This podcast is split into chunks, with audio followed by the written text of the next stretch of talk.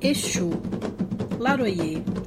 Exu é o mais sutil e o mais astuto de todos os orixás. Ele se aproveita de suas qualidades para provocar mal-entendidos e discussões entre as pessoas, ou então para preparar armadilhas. Ele pode fazer coisas extraordinárias, como por exemplo, carregar numa peneira o óleo que comprou no mercado, sem que este óleo se derrame desse estranho recipiente. Exu pode ter matado um pássaro ontem com uma pedra que jogou hoje. Zangado, ele sapateia uma pedra na floresta e esta pedra pode se sangrar. Sua cabeça é pontuda e afiada como a lâmina de uma faca. Ele nada pode transportar sobre ela. Exu pode também ser muito malvado se as pessoas se esquecem de homenageá-lo. É necessário, então, fazer sempre as oferendas a Exu antes de qualquer outro orixá. Segunda-feira é o dia da semana que lhe é consagrado. É bom lhe fazer oferendas neste dia, de farofa, azeite de dendê, cachaça e um galo preto. Certa vez, dois amigos de infância que jamais discutiam se esqueceram numa segunda-feira de lhe fazer oferendas devidas. Foram então para o campo trabalhar cada um na sua roça. As terras eram vizinhas, separadas apenas por um estreito canteiro. Exu, zangado pela negligência dos dois amigos, decidiu então preparar-lhes um golpe à sua maneira. Ele colocou sobre a cabeça um boné pontudo, que era branco do lado direito e vermelho do lado esquerdo. Depois, seguiu o canteiro, chegando à altura dos dois trabalhadores, os amigos, e muito bem educadamente cumprimentou-os. Bom trabalho, meus amigos. E estes gentilmente lhe responderam: Bom passeio, nobre estrangeiro. Assim que Exu afastou-se, o homem que trabalhava no campo à direita falou para o seu companheiro: Quem pode ser esse personagem de boné branco? Seu chapéu era vermelho, respondeu o homem do campo à esquerda. Não, não, não. Ele era branco, de um branco de alabastro, o mais belo branco que existe. Era vermelho, vermelho escarlate, de fulgor insustentável. Ele era branco. Traz-me de mentiroso? Ele era vermelho. Ou pensas que eu sou cego? Cada um dos amigos tinha razão e estava furioso da desconfiança do outro.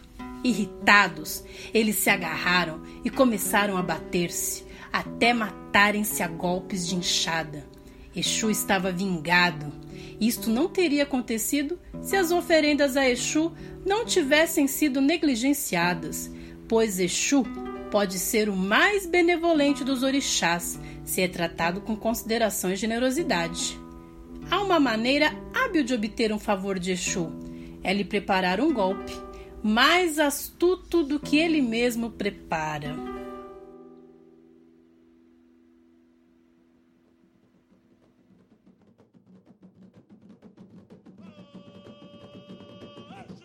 Conta-se que Alumã estava desesperado com uma grande seca.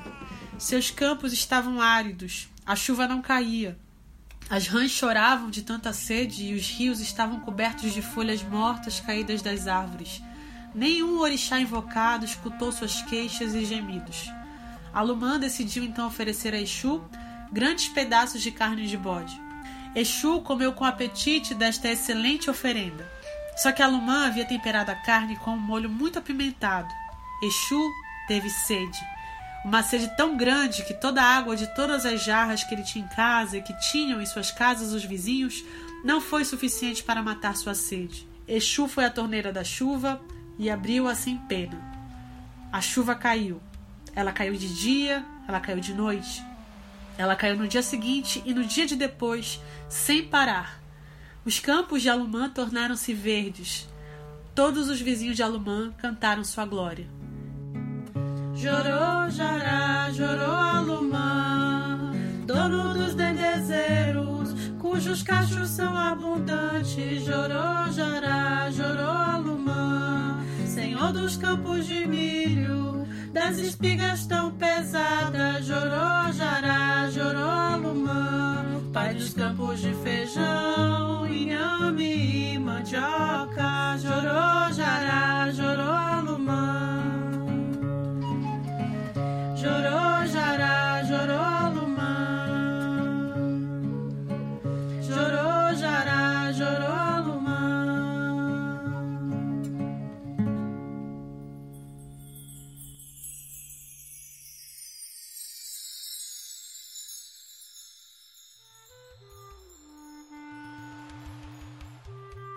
E as ranzinhas gargarejavam e coachavam, e o rio corria velozmente para não transbordar.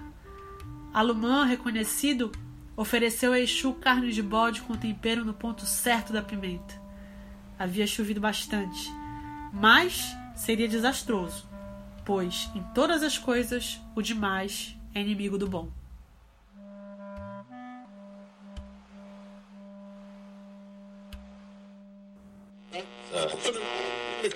Acabamos de escutar aí a lenda de Exu que está no livro de Pierre Verger, Lenda dos Orixás. E aí, caríssimos ouvintes, sejam bem-vindos a esse nosso episódio número 20, Fé e Resistência.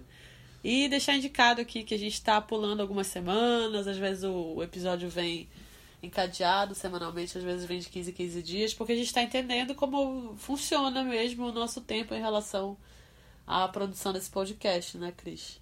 É isso aí. Vão ter alguns dias que vão estar a cada 15 dias, outros talvez um pouquinho mais próximos um do outro. Isso, e esse então em duas partes. Essa primeira parte aqui, Fé e Resistência, parte 1, e na próxima semana a gente vai ter o, segundo bloco, né, com outras questões. Então vamos aí pra vinheta. Não serei interrompida. Os meninos passam liso pelos becos e vielas. Os meninos passam liso pelos becos e vielas. Os meninos passam liso pelos becos e vielas. Vocês. Oi, eu sou a Cris Paiva. Eu, a Paloma Morim, e essa é A Terceira Margem da História.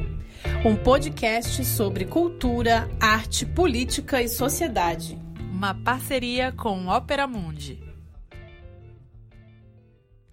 Bom, Cris, então vamos começar conversando um pouco sobre nossas pesquisas, né, sobre esse tema fé e resistência. É, Paulo, como você falou aí, a gente dividiu esse episódio em dois blocos, né? Porque é muita coisa para falar. Na verdade, o nosso podcast, ele é um podcast de discussão, debate, ampliação de ideias na medida do possível e, e de referências, né? Porque também a, toda a- as nossas conversas, elas não se esgotam só aqui, né? Então, vocês podem ampliar os olhares de vocês. E a gente está também, acho que, tentando entender como esse podcast pode ser um meio de democratização do conhecimento, né? De coisas que a gente estuda e conversa. Sem necessariamente a gente estar também preso a uma lógica de mercado é, rígida, né? Que, que nos exige é, muitas vezes um trabalho a toque de caixa sem o aprofundamento do conteúdo, né? E a gente não quer isso, a gente quer que tenha profundidade, né? O, o, o debate. Isso aí, Paulo.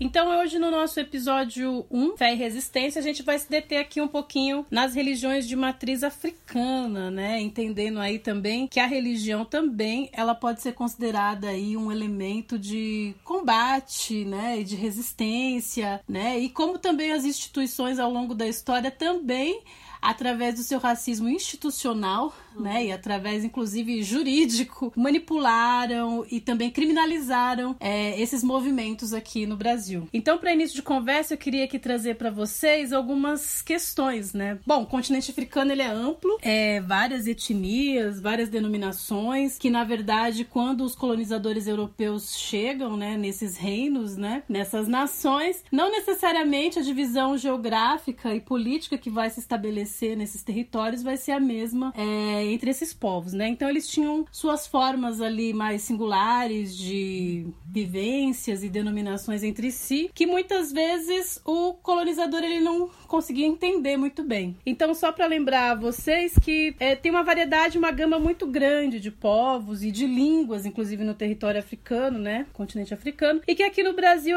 vão é, desembarcar povos provindos de Nigéria, Angola, São Tomé, Senegal, Moçambique, né? Nos- nos atuais, né, na verdade, os considerados cabindas, benguelas, é, macuas, jejes, alçás, yorubás. Então, assim, é, não necessariamente esses reinos, eles vão corresponder a denominações que eles mesmos escolheram. Então, muitas vezes, alguns desses povos eles vão ser denominados pelo colonizador, inclusive, né? Então, por exemplo, é, os Mina, por exemplo, vou dar um exemplo aqui bem rapidamente. Muitos são considerados Minas porque vêm da costa da mina. Uhum. E isso é uma denominação colocada pelo colonizador também, Sim. né? É claro que com o tempo também esses povos eles podem também se apropriar desses nomes e quando chegam aqui em terras colônias portuguesas, eles vão utilizar essas denominações como uma estratégia também de sobrevivência, né? Então, geralmente os portugueses, europeus, holandeses costumam inclusive a abrigar povos de diferentes linhagens e etnias a partir de uma matriz linguística cultural, que é o caso dos Jejes, por exemplo, que são ali da região do Daomé, né? Na Bahia Aí eles são denominados como Jeje, mas não necessariamente em Minas, uhum. Rio de Janeiro e Maranhão eles vão ter as mesmas denominações. Né? Isso eu achei muito curioso. E só para lembrar um pouquinho, a gente já falou aqui, quando a gente falou do defeito de cor, né?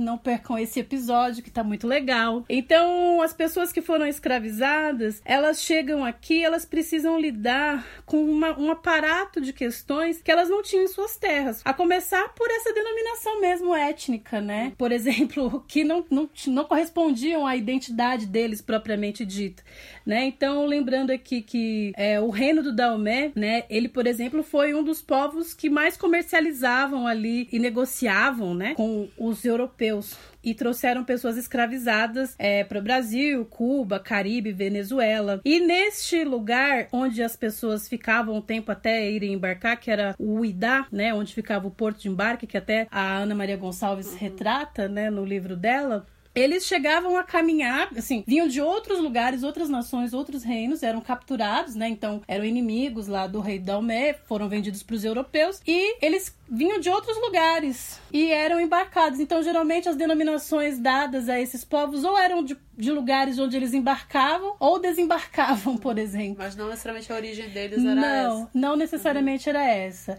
É claro que, assim, entre eles existia também essa possibilidade de, por exemplo, ah, os dalmedanos, eles é, nomeavam, vamos supor, os jejes, uhum. né? E eles também se apropriavam, mas se dava numa dinâmica diferente uhum. da que se dá aqui na colônia, uhum. né? E lembrando aí que esses povos eles vão fazer toda uma trama para chegando aqui, né? Vão, né? Vão perder os seus nomes, né? Vão ser batizados com os nomes cristãos uhum. e vão ressignificar toda a sua crença, sua cultura, né? Para poderem sobreviver aqui em terras coloniais. Uhum. Vão usar estratégias aí muito interessantes. Você quer falar um pouquinho? Eu quero no sentido assim, às vezes eu fico pensando um pouco nesse sentido mais antropológico, que o que, o que a gente chama de fé aqui e o que se tornaram essas, essas práticas, as religiões que vieram dessas práticas, né? Então, o candomblé, a umbanda, o catimbó no norte do país, né? Tambor de mina, né? Ah, eu li sobre o catimbó. É. Você leu? Li. Ah, que bom. Então depois você explica pra gente direitinho. É, mas enfim, é, essas, essas manifestações é, de um corpo simbólico, da crença, a gente chama de religião. A, a gente também, eu digo a gente como brasileiro, como nação, como república, né, como sociedade, né? Mas não necessariamente essas essas práticas e sua origem elas estavam institucionalizadas, como por exemplo o cristianismo ele se oficializa, né, no século IV e ele se institucionaliza. É, me parece um pouco que tem uma, uma, certa diferença no sentido desses desses orixás, dessas entidades, dessas forças muito associadas a conceitos éticos e conceitos da natureza, né, fazerem parte do cotidiano de uma maneira, é, digamos assim, mais orgânica orgânica do que o do que o catolicismo que se institucionaliza, né? Que precisa ser, né? Precisa estar, que se torna uma, um, pilar, né? Da, da organização sociopolítica, enfim. É, na Europa e aqui também, né? Eu não sei, eu fico pensando meio nisso porque. Mas aí tu não acha que, por exemplo, essas estratégias é, de se praticarem festas Uhum. nos mesmos dias das festas católicas, a gente tem aqui no Brasil, por exemplo, pegar exemplos do candomblé, né? Tô falando aqui de um lugar de fala, não sou praticante de candomblé, Uhum. tá? É, de associarem. Por exemplo, né? É, isso é uma saída, a é, São é, Jorge, Santa Bárbara e Ançã, Uhum. né? Sim. Foi uma prática muito corrente aqui no Brasil, Sim. não? Sim. É, eu, eu, eu acho que é uma saída, uma estratégia, né? Como tu falaste. Eu só acho que existe uma ética dos orixás e uma ética dessas entidades, que são sincréticas também, é, que estão para além da, do espaço do religioso. Tá. Digo isso porque eu tenho uma experiência religiosa com adventismo no primeiro momento, né? Eu venho de uma família toda adventista, que é evangélica, é pentecostal, né? É, E tenho uma experiência é, forte também com terreiro, né? De Umbanda. Embora agora eu me sinta muito afastada dessa, dessa, dessa experiência da fé.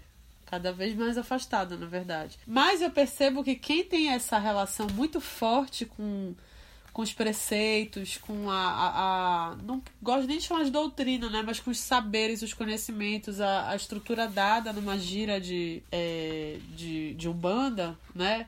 É, costumam trazer para a própria vida cotidiana uma, uma, uma espécie de cartilha ética que vem dessa pluralidade dos orixás. É, vamos então explicar para os nossos ouvintes. Você conseguiria explicar pra gente? vamos falar aqui das religiões mais expressivas Uhum. dentro das matrizes africanas. Candomblé e Umbanda. O que, que é o Candomblé? O que, que é a Umbanda? Uhum. Você conseguiria fazer essa distinção? Acho que a minha distinção é bem barata, assim. Eu diria que o candomblé, é, digamos assim, tá mais a- a- aterrado numa pretensa origem africana pura, entre mil aspas, né? E a Umbanda já teria essa relação com os santos portugueses, né? Que aí vem trazer essa, esse caldeirão brasileiro de, de sincretismo mesmo, né? E até indígena, né? Sim, sim, sim. sim. Então vai haver essa mistura na Umbanda e o Candomblé, vamos dizer assim, que seria uma religião mais pura. É, posso estar sendo bo- boba de estar falando desse jeito, porque eu, eu talvez esteja diminuindo as diferenças, né? Mas. Mas eu, eu- por, por alto é isso, claro que é muito mais complexo, né? É, mas, enfim, em termos mais simples. É porque a gente tem observado também esse movimento, né, de dar uma certa pureza ao candomblé e à umbanda. Eu vejo que alguns grupos, não todos, né, dizem aqui no Brasil que na umbanda existem mais pessoas brancas dentro de terreiros de Aham. umbanda e que o candomblé não. Embora eu tenha Tem observado muita gente que branca no candomblé também, É, né? Pra é. começar. Mas eu, eu entendo a crítica, assim. É como se o candomblé ele, ele preservasse mais uma é, relação originária com o continente africano. Mas eu não sei se isso é, é, é possível, se isso é real, entendeu? Ou se isso é uma tese pra diferenciar uma coisa da outra. Porque eu não sei se existe essa, toda essa pureza, assim. É, até porque alguns nesse sentido, orixás- É, nesse sentido da nossa colonização, isso que você tá falando, cara Aham. né, pessoas negras de diferentes origens lá dentro, diferentes territórios, diferentes línguas. Eu não sei se existe tanto essa essa linha, né, de Até porque em alguns reinos, por exemplo, alguns orixás não existiam, Aham, né? sim, então, sim. por exemplo, aqui no Brasil, hum, vou falar aqui a grosso modo também, alguém que está distante da religião, mas o que eu observo é como se todo o panteão dos orixás em, que estão em África estivessem todos reunidos num mesmo terreiro. Não, mas isso, Ou- é, isso ou- é lindo, isso é a Moni Sodré, né, que comenta. Sim, mas aí. imagem. É, não, Que mas, é eu- mas, Ah. por exemplo, tem lugares em que se cultua somente esse orixá e não o outro, por exemplo. Aham, sim, Ou tô falando bobagem? Um pouco, talvez. Tudo bem, gente, estou aqui para aprender. Mas eu não entendi qual, qual, qual é. Isso que você falou, eu queria só mencionar essa, essa ideia do, da repatriação pelos orixás, que eu acho que é bonita pra trazer pros Porque, ouvintes. não, só, só pensando aqui que é, o candomblé ele traz essa coisa de família, né? Também, né? Aham. Depois você podia explicar um pouquinho pra gente essa filiação. Então, a mãe de santo, o que, que é um orixá, o que, que é uma mãe de santo. É, não é família. Mas é assim, uma a grosso- hierarquia. é assim como é, também é. a, religião cristã denominou de sacerdotes Aham. os pais, mães de santo, yalorixás, babalorixás, Sim, né? sim. Fez uma transposição grosseira. Eu tô fazendo uma transposição grosseira aqui. É, você, é, é, eu entendo, mas que é muito difícil pensar de outra maneira. Se a gente, né, como a gente é colonizado, é difícil não, não contrapor pelo, né, Uhum. pelo, pelas religiões eu- eurocêntricas, né? Que são hegemônicas aqui. Mas é, essa ideia do Muniz Sodré que tu falaste é, é muito interessante porque ele fala que o, a gira, né, ela, ela traz na sua experiência, no bojo da sua experiência, uma espécie de repatriação africana, porque cada um dos orixás é de uma região diferente também, de um território diferente de África, né? E aí você consegue colocar no terreiro, né, de- dependendo da festa, dependendo da festa não, dependendo da, da- da- de qual, qual será a qualidade daquele encontro, né, para quem que vai se dedicar àquele encontro, é, você consegue colocar vários orixás de diferentes re- regiões como se fossem a própria região. Então é como se a África coubesse, né, o continente afri- africano coubesse no chão sagrado de um terreiro, né? Isso é, isso é muito bonito. Eu acho que de todas as disputas de Umbanda com o Black Catimbó, na verdade, o mais interessante é a filosofia é, de, de protesto, não. É uma filosofia de re, re, re, Ressignificação? é, não é ressignificação, mas é de uma, uma, uma- um insistente pertencimento, um insistente, é, é, uma insistente repatriação, uma, uma, uma insistente relocalização de si como a- agente religioso e agente do mundo. É, acho que é isso que eu quero dizer no sentido da, da- dessas religiosidades, elas não estão dissociadas da vida comum, da vida prática, como, por exemplo, o catolicismo muitas vezes se, se, se coloca.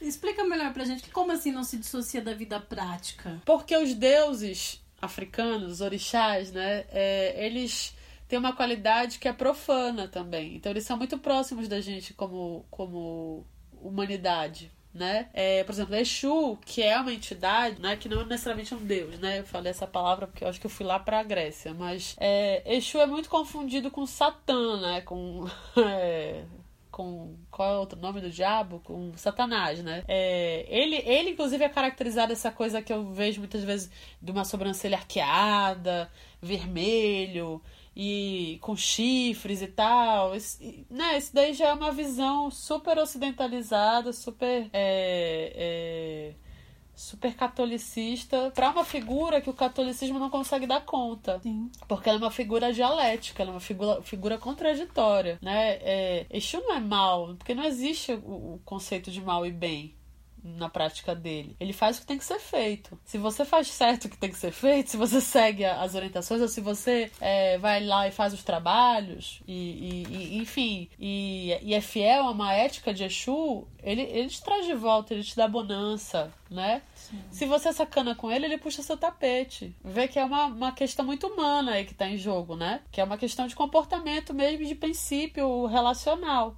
E aí a igreja não consegue dar conta disso, né? O catolicismo não consegue dar conta. Aí diz que ele é mau, que ele é o demônio, que ele é. É isso que eu quero dizer, né? Os herês também, que são figuras super importantes, os ibejis, né? Os pequenos, que seria Cosme e Damião, né? Na- no sincretismo. É, eles são aqueles que agilizam coisas pra você no cotidiano, que te ajudam a conseguir trabalho, te ajudam é, a resolver questões e tal. E aí você precisa é, dar um retorno a eles, né? Você precisa agradecer, você precisa abraçá-los também, né? Em, sua, em seu simbolismo ali de criança, de infância. Eu posso então dizer que, por exemplo, a Umbanda ela partilha mais desses signos sincréticos, cultos, é, crenças, como eu posso dizer assim, esse simbolismo cultural, é, misturando África e coisas aqui do, do Brasil, por exemplo, e o candomblé tá mais nessa chave aí de trazer essas nações, esses reinos, isso eu poderia dizer? Ah, acho que é uma forma de, de ver as coisas. É, eu achei interessante você falar isso, porque aí eu vou trazer uma polêmica que nesse podcast a gente sempre traz nas minhas pesquisas. Por exemplo, a gente teve em um determinado momento da história é, pessoas que conseguiram a sua liberdade, a sua alforria, ou então conquistaram a sua liberdade é, através de até seus senhores que libertaram, enfim. E eles retornaram retornaram para o continente africano, né? Muitos deles conhecidos aí como retornados, né? Em Agudá, uhum. né?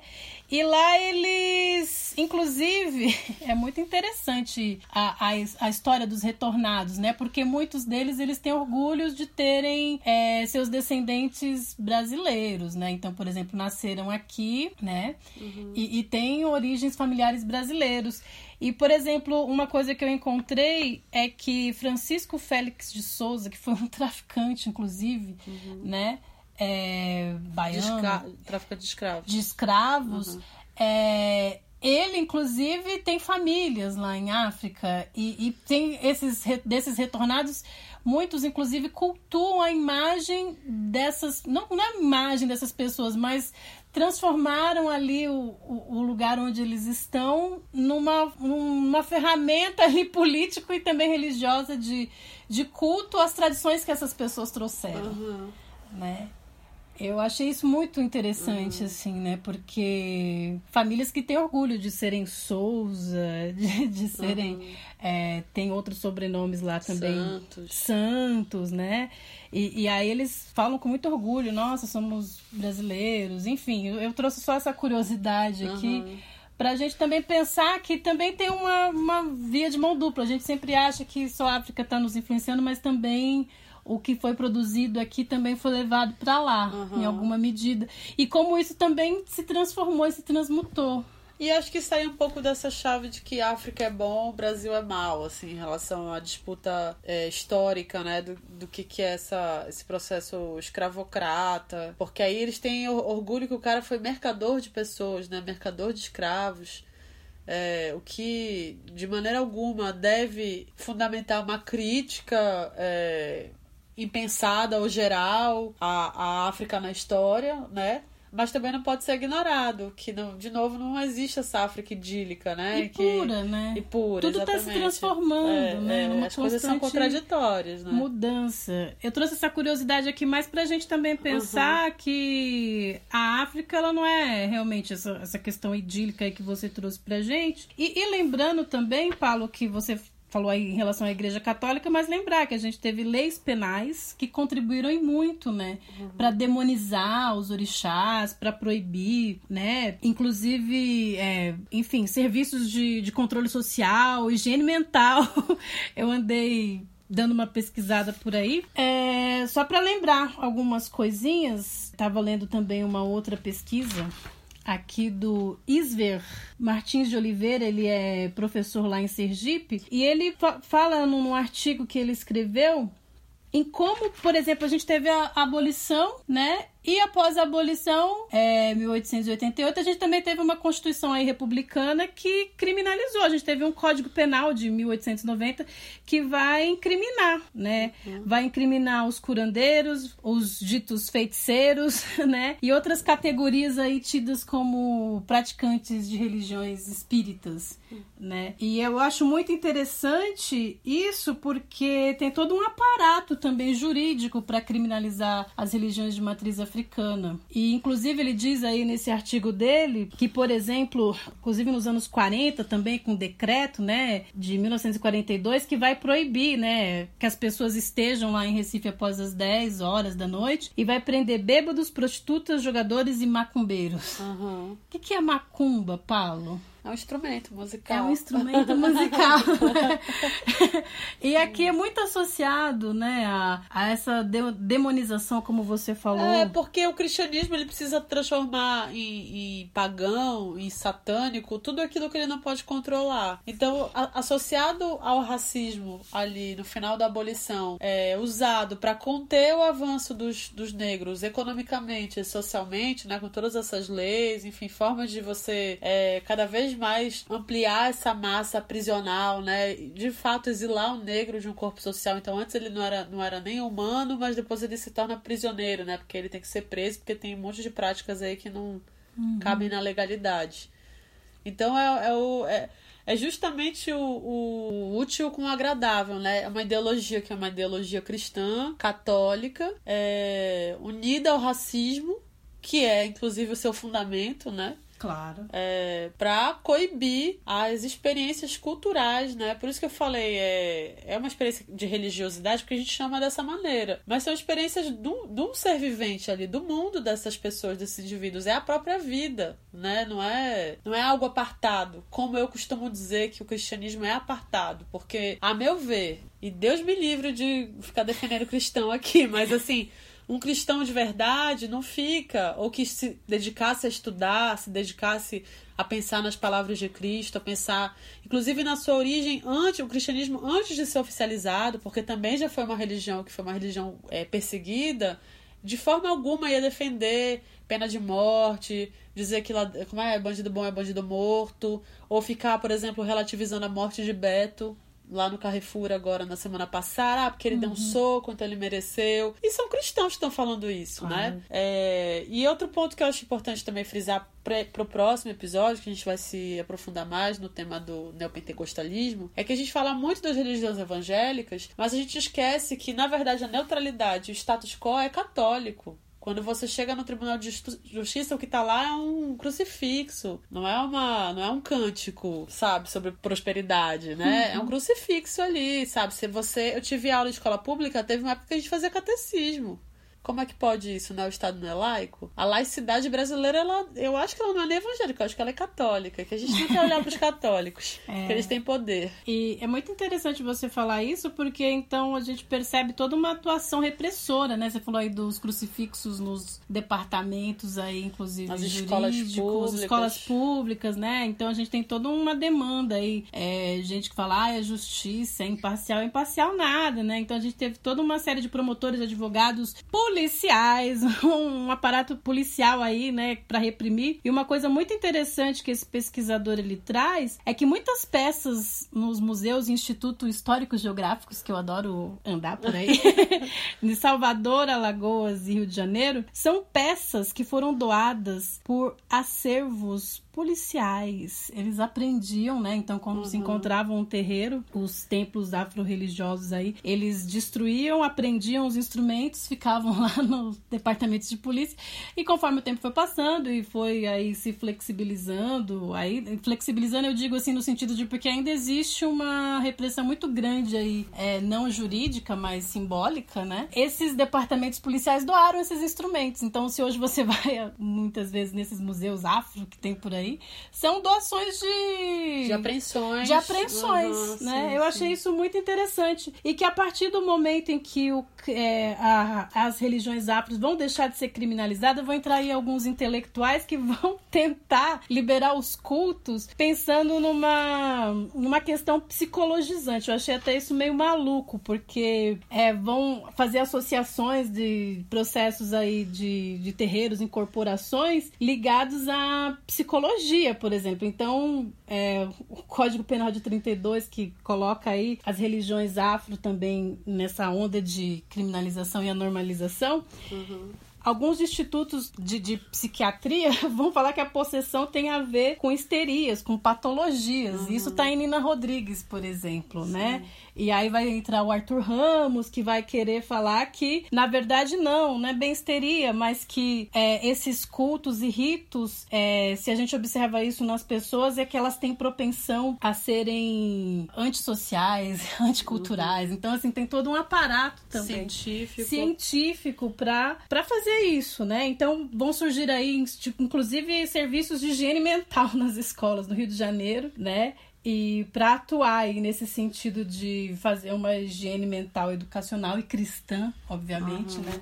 para poder reprimir. É importante você falar essa questão da repressão, né? Porque o, os cultos afro aqui no Brasil, embora eles não sejam é, tão representativos do ponto de vista numérico, né? Até porque a, a, o censo do IBGE ele não, não representa. Porque como a gente teve aí nesse passado sincrético, né? Uhum. Muitas pessoas não têm medo até hoje, inclusive, de falarem que cultuam, né, os orixás, uhum. né, que são da Umbanda, eles se dizem espíritas ou eles se dizem católicos, inclusive. Uhum Né? Então, não necessariamente é tão precisa essa contabilização aí do IBGE, que a gente. que foi o último censo de 2010, que já está super desatualizado, né? Então, trouxe aqui alguns dados, eu não sei se interessa, mas enfim, 47% das pessoas que praticam religião afro, é, 13% são de nível superior.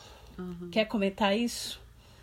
É, Acho que isso foi em 2010, né? 2010. É, isso recorta uma classe, né? Recor... E recorta a raça, a racialidade. Eu acho que isso tá mudando, porque os terreiros estão embranquecidos, né, hoje. Uhum. Mais, mais brancos do que nunca, né? A gente tava conversando e você falou que, inclusive, né, 2010 era Lula e muitas pessoas pretas adentrando a universidade, uhum, né? Uhum. É, esse, esse perfil, mesmo que sejam pessoas negras, hoje mudou, eu acho, porque teve um uhum. ascenso nesse sentido da, da população de terreiro como, como corpo social que pôde, nessa época, acessar acessar as universidades, enfim, né? Uhum. E lembrando um pouquinho dessa... Mas, de fato, em relação à classe, as, as religiões negras, elas são, sim, também expressões de, de classes pauperizadas, assim, isso aí não, não se pode negar, né? Mesmo que agora tenha terreiros de classe média, em bairros centrais.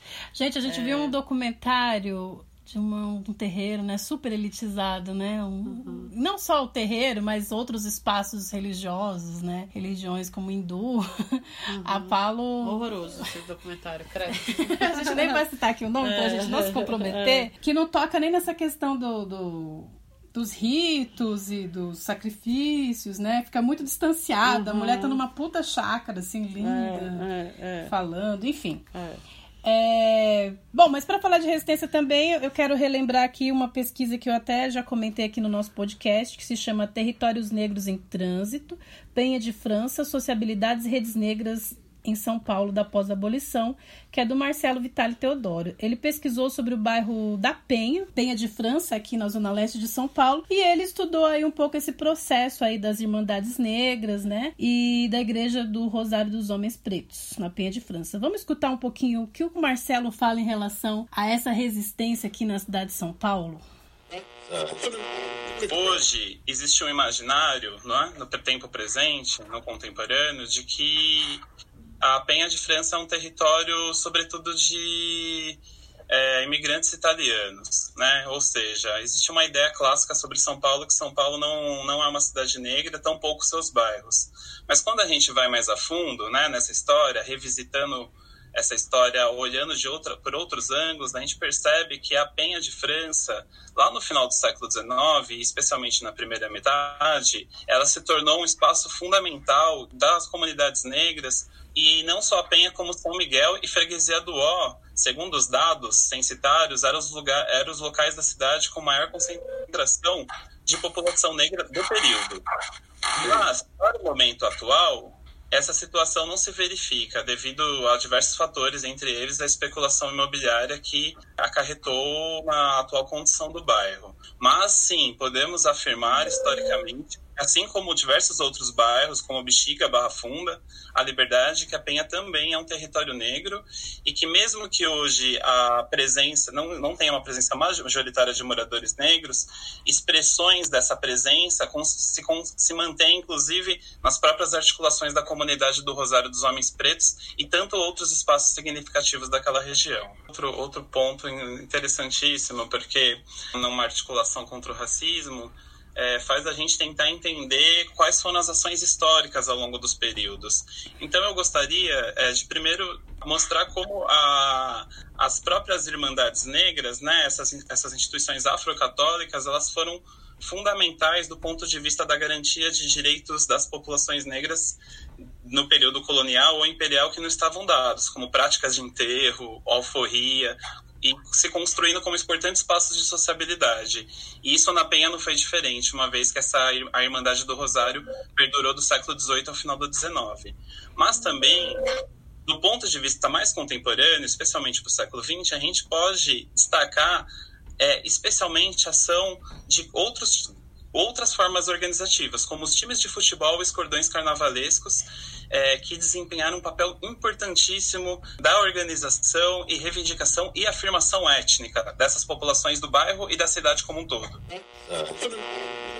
Interessante isso que o Marcelo traz, porque realmente existe um apagamento total da, da nossa identidade, né? Uhum. Identidade negra, religiosa, de resistência, né? Então, assim, o bairro da Penha é considerado um bairro italiano. É, assim como a gente conversou Liberdade Japão, é, hoje, né, virou Liberdade, Japão Liberdade, né?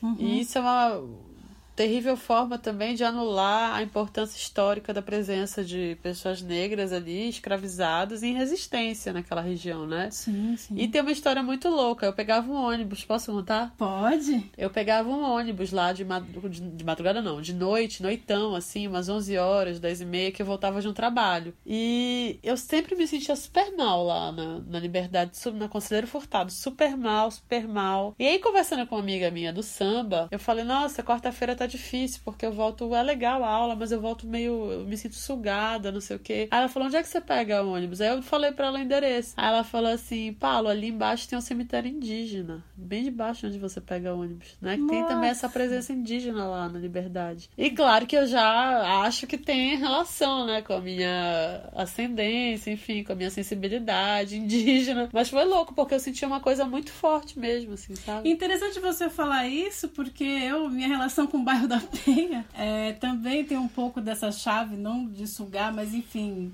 um pouco da minha história. Eu lembro a primeira vez que eu fui à Penha, né? Eu era de São Miguel Paulista, sou de São Miguel Paulista. E minha mãe me levou numa casa de uma amiga. Para quê? Me benzer. E quando eu vi a pesquisa do Marcelo, eu falei, nossa, que incrível! Então tem uhum, tudo a ver. E aí eu sim. perguntava para minha mãe, minha avó foi bezedeira né? Eu acho interessante que você fez o caminho ao contrário, né, do que tem se observado aí nas dinâmicas sociais, uhum. né? As pessoas têm migrado das religiões afro para as religiões neopentecostais é. e você migrou do neopentecostalismo para uma religião Não, afro. adventista é pentecostal. tudo, é bem. Ah, tudo bem. tudo é. bem, é, Mas eu fui batizada também na ICAB, que é a Igreja Católica Brasileira. Gente, essa menina aí. Eu tenho fé em cada lugar. Assim. Ela é, como é que se diz? Tem uma pan, pan, panteológica. É, panteológica. Pantel.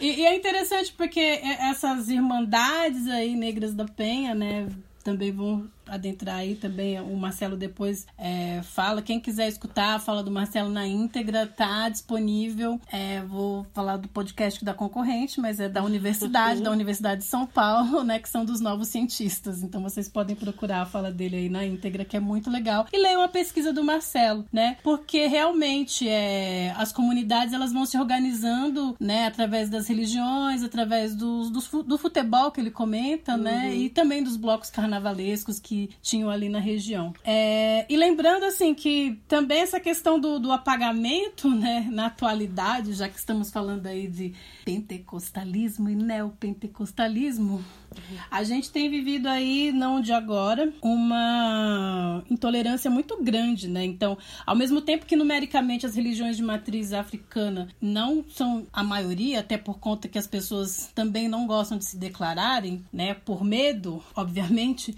a, são as mais perseguidas aqui no Brasil. É uma das religiões mais perseguidas, né? O candomblé e a umbanda. E aí a gente trouxe aqui uma notícia, né?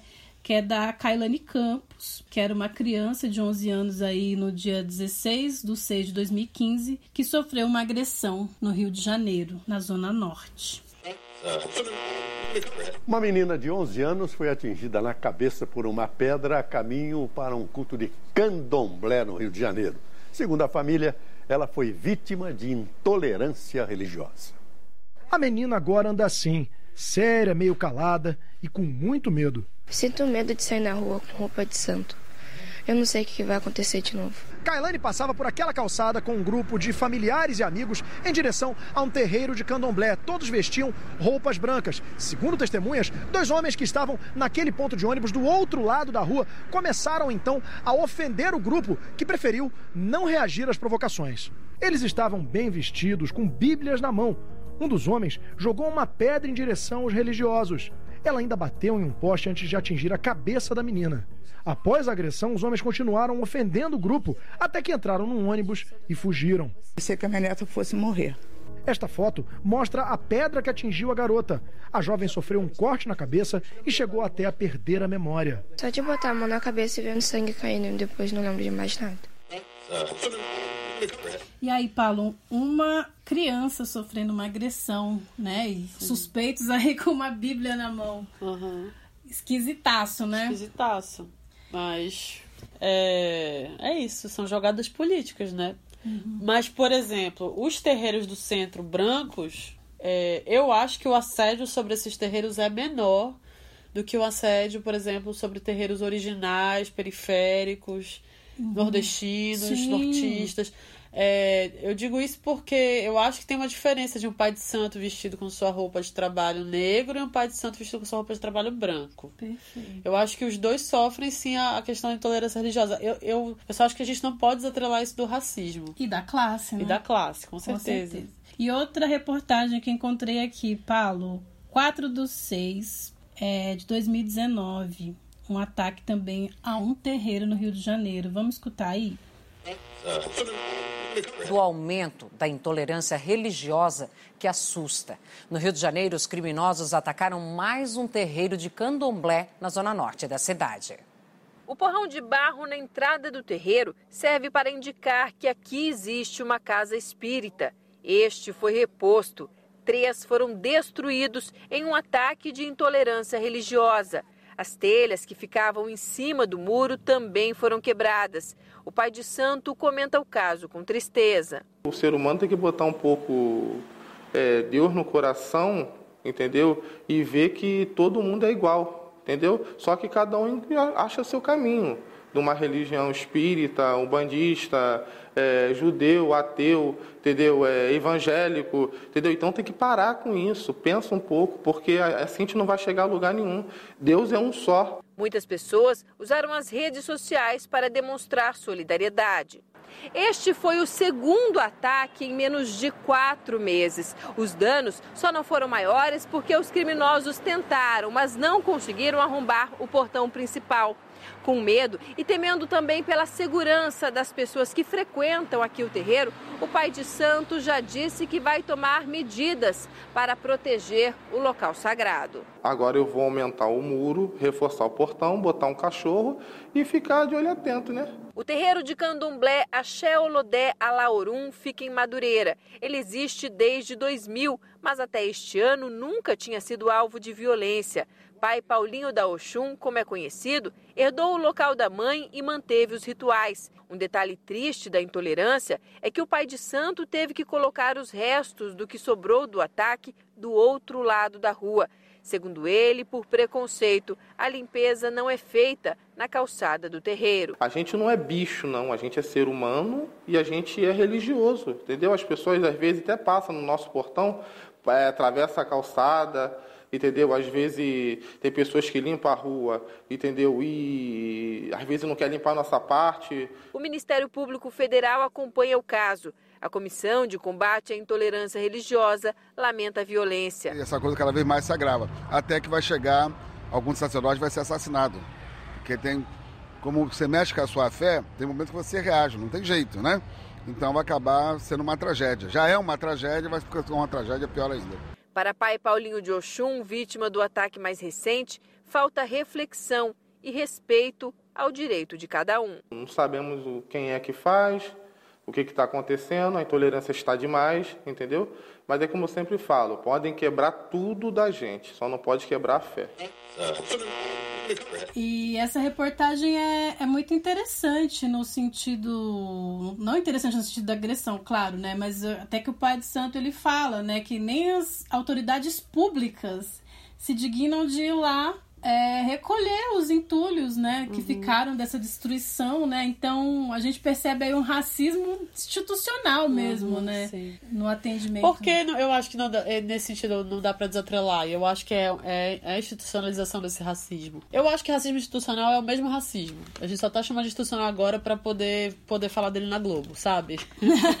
racismo é racismo. Por que que não, não, não dá para desatrelar? Vou citar de novo o Muniz Sodré, que é um autor que eu gosto pra caramba assim, é, no pensamento nagô, né? É, porque ser negro não é só a cor de pele, né? Ser africano não é só a cor de pele. É toda uma, uma grande um, um grande um panteão, um universo de referenciais, de sistemas simbólicos, de formas de pensamento, de relações éticas que chegam junto a esses corpos. Afinal, o corpo não é só um receptáculo, né? Ele não é só uma.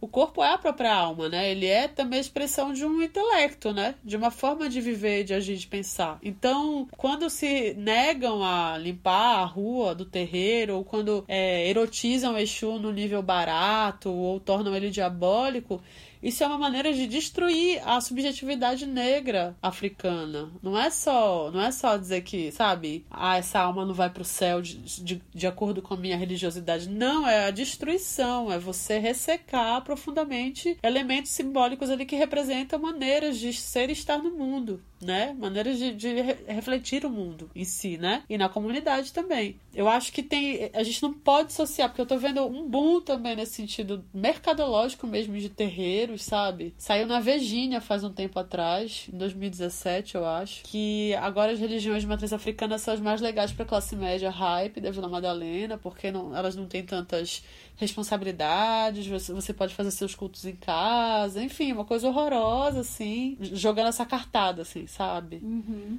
Sem discutir a origem, sem discutir as questões. Pô, muito sangue rolou para que a gente pudesse ter nossa fé, sabe? Claro. a gente tem que honrar isso também, né? E pensando nessa questão da memória que você tocou aí, um caso recentíssimo, né? em Salvador, na Bahia, né? A Jaciara Ribeiro, ela, ela é Yalorixá. E aconteceu esse caso no dia 15 do 6 agora de 2020, né? Então foi profanado lá é o túmulo da mãe Gilda de Ogum, né? Tinha um busto. Vamos escutar aí ela falando. É, eu estou aqui no busto de Mangilda. Nesse momento, são exatamente meio-dia e 34 minutos aonde eu recebi uma ligação da gestora Aline dizendo que um homem veio aqui, apedrejou e quebrou tudo. É a segunda vez que o busto de Mangilda é violado. Então, nesse momento, a polícia foi acionada, ele está algemado. Eu já liguei para minha advogada, minha filha Turungilê está vindo para cá para ir junto, porque a gente não pode silenciar. No momento de pandemia, no momento onde o país passa por tanta dificuldade, mais uma vez, o busto de Mangilda é depedeado. Quebrou tudo aqui, deu pedrada e ele disse que, que foi a mando de Deus. Que Deus é esse? Então eu estou aqui convocando o povo de Candomblé, que a gente precisa ter esse exemplo. Eu não quero ser a garota propaganda da intolerância, mas são 21 anos da morte de Mangilda e ainda assim esse ódio religioso não acaba. Pois é, né? Nós não temos direito nem à memória, uhum. né, dos nossos, nossos mestres. Mas o Cristo tem que estar tá lá, todo dia, enterrado na cruz. Deus me livre. Nossa, é muito curioso. Poxa, que chato. é muito curioso que as pessoas falem, nossa, que, que desagradável, que chato, todo mundo tem sua liberdade. Lembrando que essa coisa da laici, laicidade, uhum. né, tem mais a ver que você pode escolher a religião que você quer professar, mas na uhum. verdade pode, só que não, é, né? Claro. Então tem, tem todos esses processos aí. E olha como o catolicismo deu certo, porque aí o cara com a Bíblia batendo na menina, que eu acho que pode ser preta também, e o cara com a Bíblia pode ser preto, porque afinal são religiões tão associadas a, é, a essa, esse elemento da desigualdade social e racial brasileira. O catolicismo deu tanto certo que é preto jogando pedra em preto. É o preto evangélico, uhum. né, o pentecostal jogando pedra no preto do terreiro. Com certeza. Por isso que eu não gosto de ficar é, falando que os evangélicos são a praga do mundo. Eu acho que os católicos são a praga do mundo. Sabe o que o Adventismo fala? Ah. Que no fim do mundo a besta se manifestaria. E tem uma tia que diz que a besta é o Papa. Olha só, o gente. Papa é a besta. Aí, a galera da esquerda que Mas adora. não, é ou não é? Porque aí o Papa vira e fala assim: ah, gente, eu sou muito massa, vocês podem casar. Agora tô dizendo que Cristiano e Paloma podem casar. Casa comigo.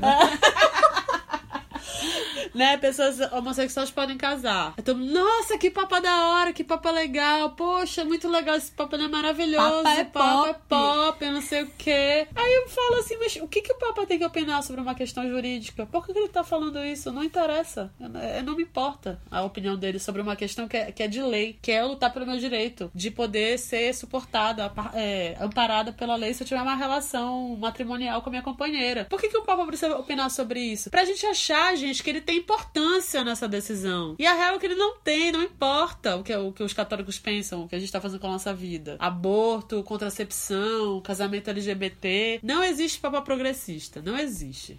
Não existe, galera. É, e só... Aí vai estourar um, um crucifixo. Cai um raio aqui no, no nosso estúdio. e só para lembrar, né, a gente tá aí em plenas eleições, né? É, o candidato aí foi perguntado, né, a respeito das políticas públicas em educação, e dessa vez eu anotei, porque eu sempre esqueço o número da lei, que é a 10639 de 2003, né, que é que institui a obrigatoriedade do ensino de história africana e indígena. Só institui, né? Porque na prática, na verdade, é, nas escolas isso não acontece, né? Como a gente já comentou aqui. Então, o que, que foi feito em relação à formação de professores, né? Que ainda hoje estão rezando um Pai Nosso numa sala de aula, né? É, para vocês verem, até que esses discursos de extrema direita não fazem o menor sentido. Falam que ensinam marxismo cultural. A escola é totalmente cristã. Como é que é pode totalmente racista. É, muitos colegas ainda têm uma dificuldade enorme é, de pensar, inclusive, né, a mitologia dos orixás numa perspectiva sociológica, é, no sentido de que se eu ensino mitologia grega, por que não falar dos orixás? Chás, uhum. né? Acha que a professora está falando de macumba, que Ou no filosofia, caso eu. a aula Ou da filosofia, a ciência, né? A matemática, né? Tinha um site um uhum. tempo atrás que até um aluno meu me falou que era Matemáfrica, uhum. né? Eu não sei se ainda está no ar, mas enfim, era um site sobre a matemática, uhum. né, aí dos povos africanos, muito interessante. Enfim, é um assunto e tanto, né, Paulo? É, a gente continua no próximo episódio. A gente vai continuar no próximo episódio também para a gente pensar aí, né, essas populações pretas migrando aí para uma outra religiosidade, né, que tem sido muito condenada, que tem sido inclusive é muito abarcada aí nesse seio político, né? Uhum. Então, muitos candidatos têm se aliado ou não às bancadas evangélicas. Que, que, é, que são coisas separadas, é... eu acho. A, a religiosidade é... evangélica no, no, no, nas bancadas e a, a fé professada uhum. ali. Acho que são coisas diferentes, sabe? E vamos encerrando aí. E galera, a gente vai sortear este lindo livro que estamos prometendo. Não deixe de escutar esse episódio, né? A gente colocou lá o nosso post no Instagram.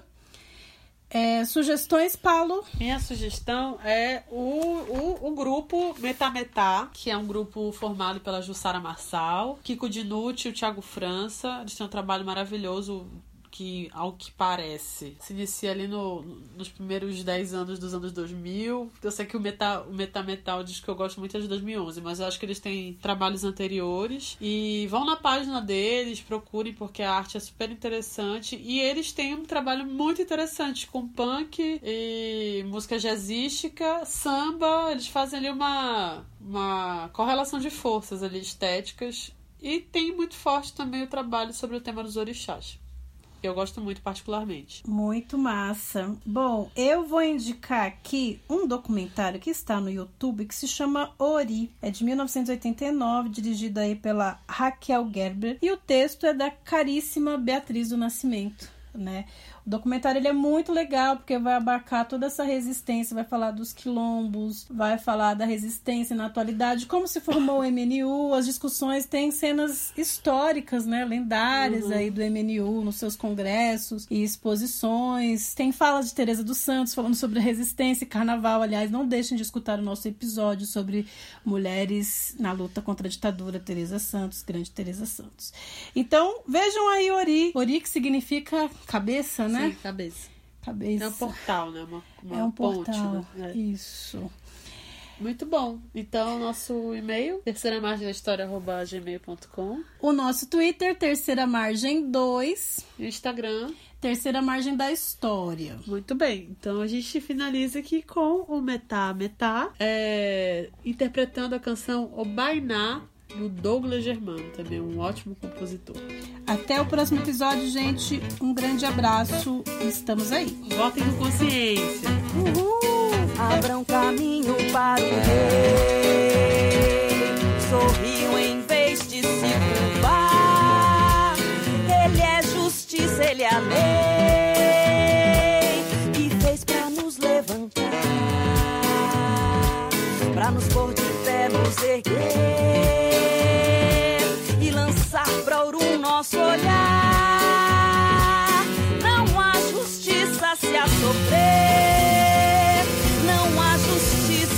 pegou.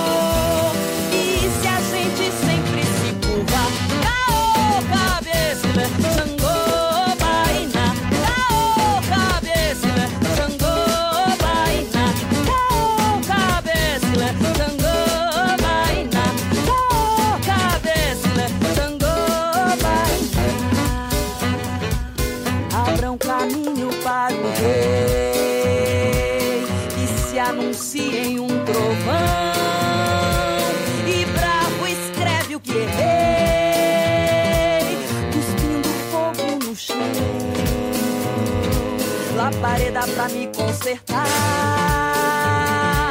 Fogo pra me aquecer de perdão. Não há justiça sem ceder. Não há justiça sem amor.